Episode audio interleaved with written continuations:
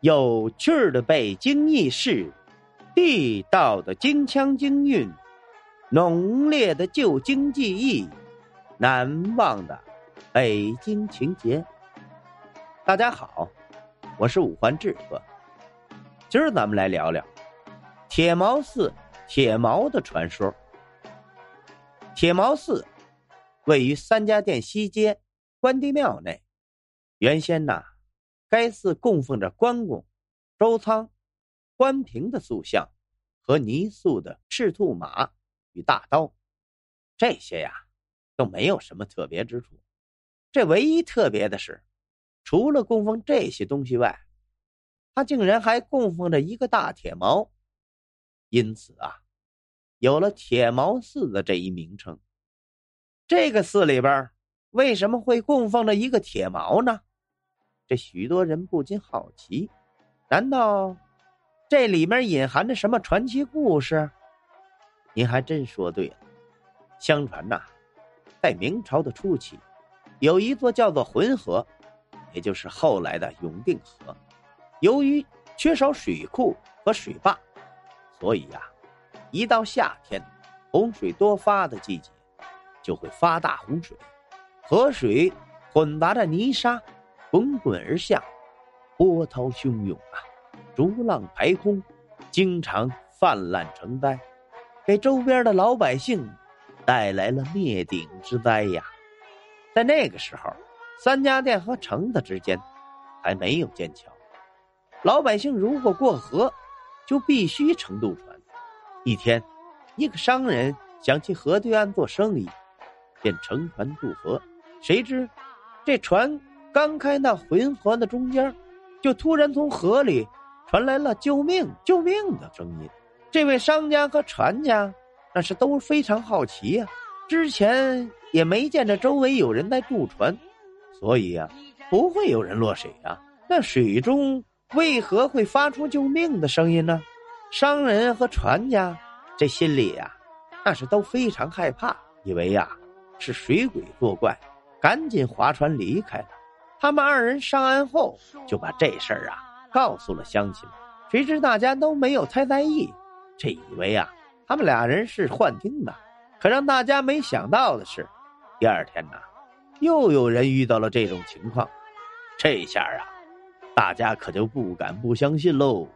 这事儿很快便传遍了整个两岸边的村子，吓得大家呀都不敢再乘船了。可当时河上又没有桥。总不能老不乘船呢，还得去河对岸办事儿呢。所以呀，有几个胆儿大的村民便想潜到河里去看个究竟。他们又游说了十来个村民，一起去那河中解谜。一天呐，这十几个村民乘了条大船，来到了河中间发出救命声音的地方。他们刚把锚抛下去，就听到救命的呼叫声。个个啊都被吓得不敢吱声了。大家冷静了一会儿之后，便商议决定啊，有几个胆儿大的人用绳子拴住腰，另一头由船上的人拉着，潜到水下查看。到了水下一看，见水中立着根大铁柱，而救命的声音好像啊，就是从那铁柱中发出来的。于是啊，他们把拴腰的绳子。都拴在了铁柱子上端的孔中，大家一起拉，但是啊，纹丝不动。于是啊，又喊了十几个村民一起来拉，这呀，才把这铁柱子给拉了上来。一看啊，原来是个大铁锚，足足有着三百多斤呐。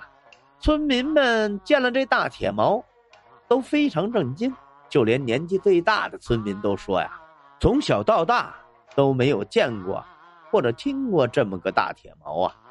于是大家都认为这是神灵显圣，三家店村呐要发生大祸事了，搞得整个村子的人呐是人心惶惶啊！可是村民们，可是村民们胆战心惊的过了一年后，这村子里啊也没有遇到什么祸事，反而这一年的收成啊比往年都好了，经商的呀。还赚了大钱，大家都说呀，这个铁毛的确是神物，都来朝拜他。后来呀，村民们就请了僧人来看管庙宇，索性啊，把这关帝庙改成了铁毛寺。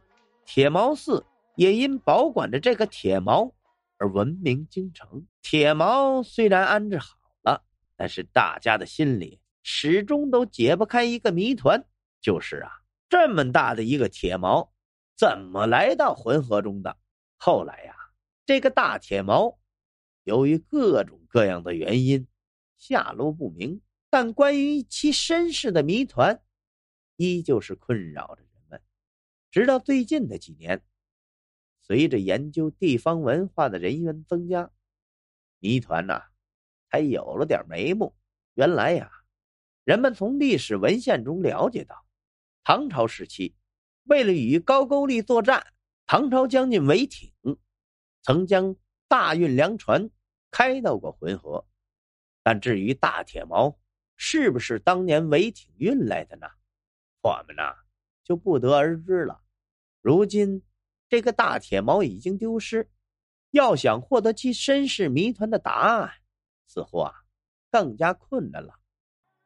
好了，今儿咱们关于铁毛寺铁毛的传说，咱就聊到这儿。